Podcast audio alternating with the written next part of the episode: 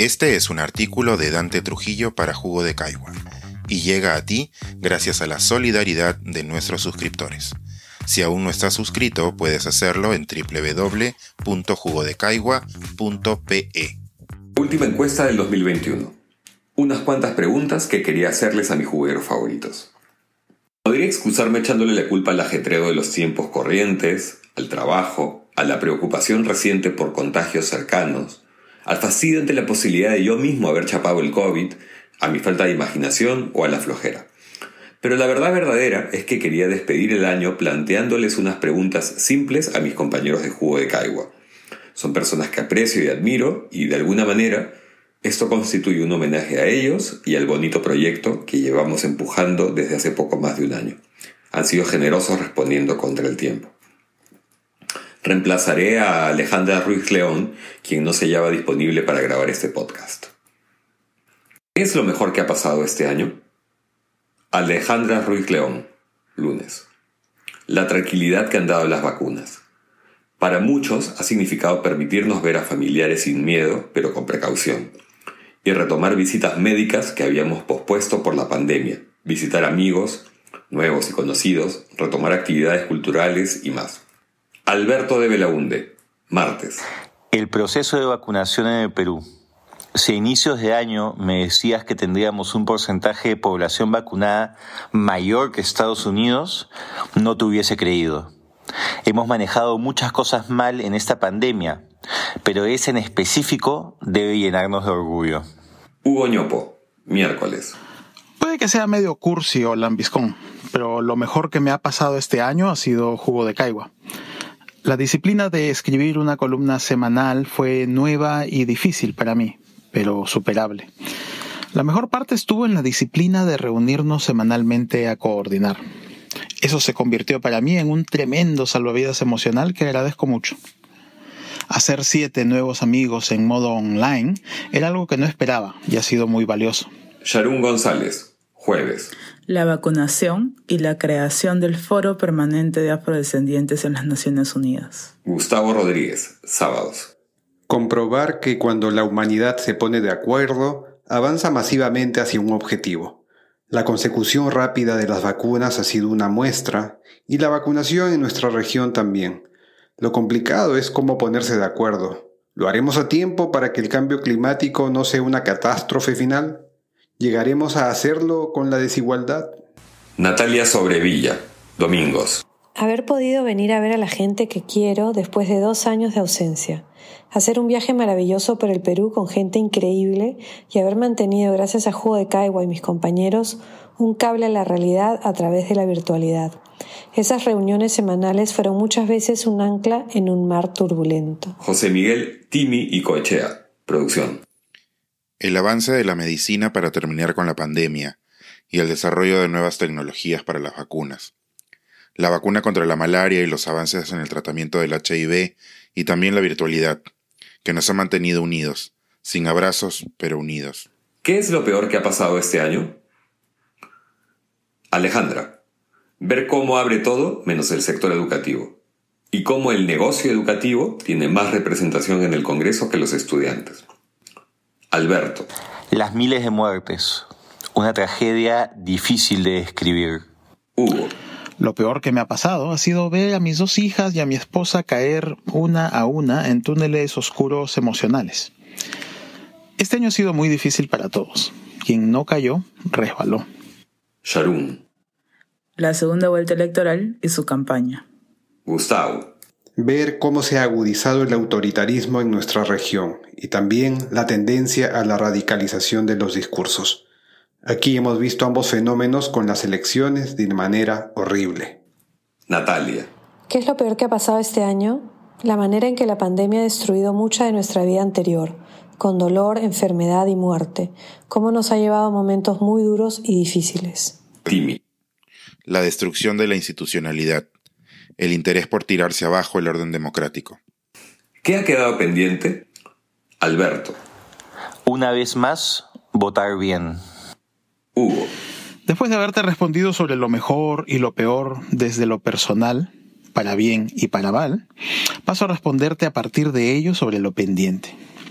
Lo pendiente es nuestra salud emocional. Esto se va a convertir en un problema enorme de salud pública, si es que no lo es ya. Me temo que no tenemos mucha idea sobre la mejor manera de atenderlo. Sharon.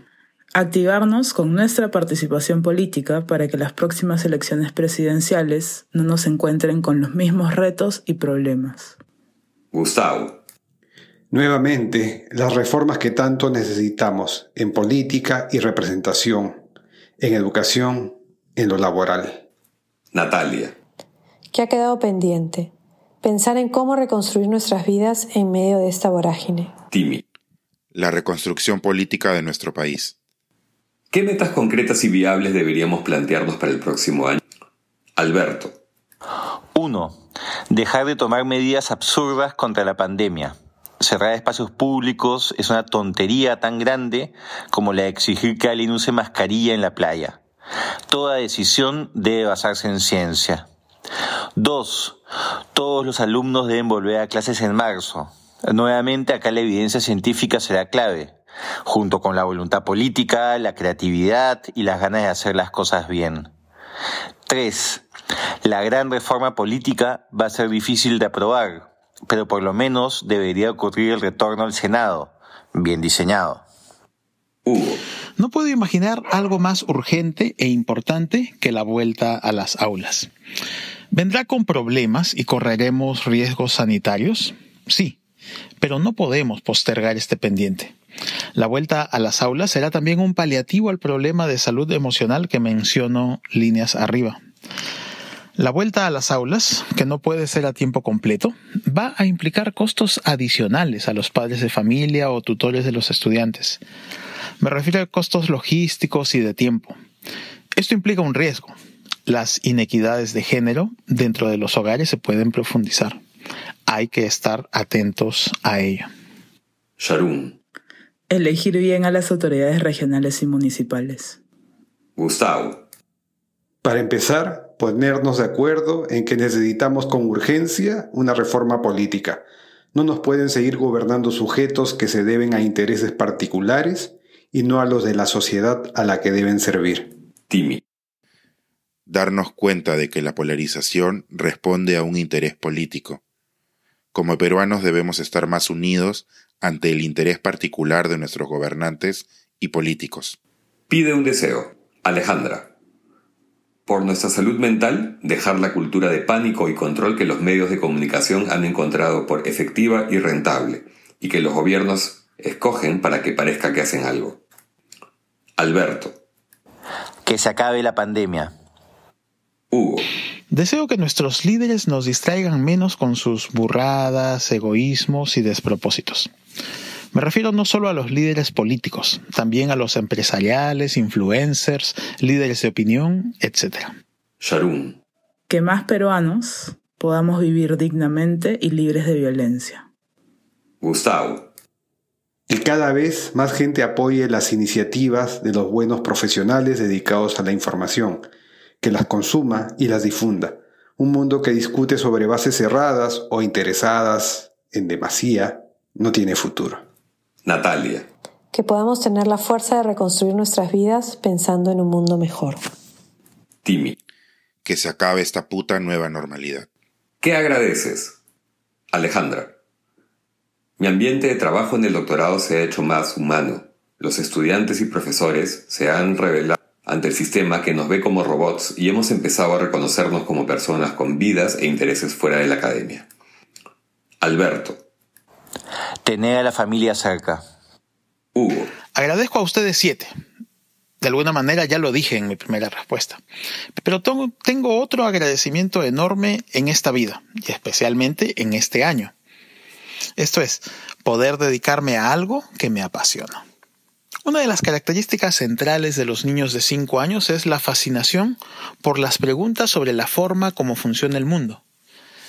Yo a los 51 puedo seguir siendo ese niño y, entre comillas, pasar recibo por honorarios profesionales por ello.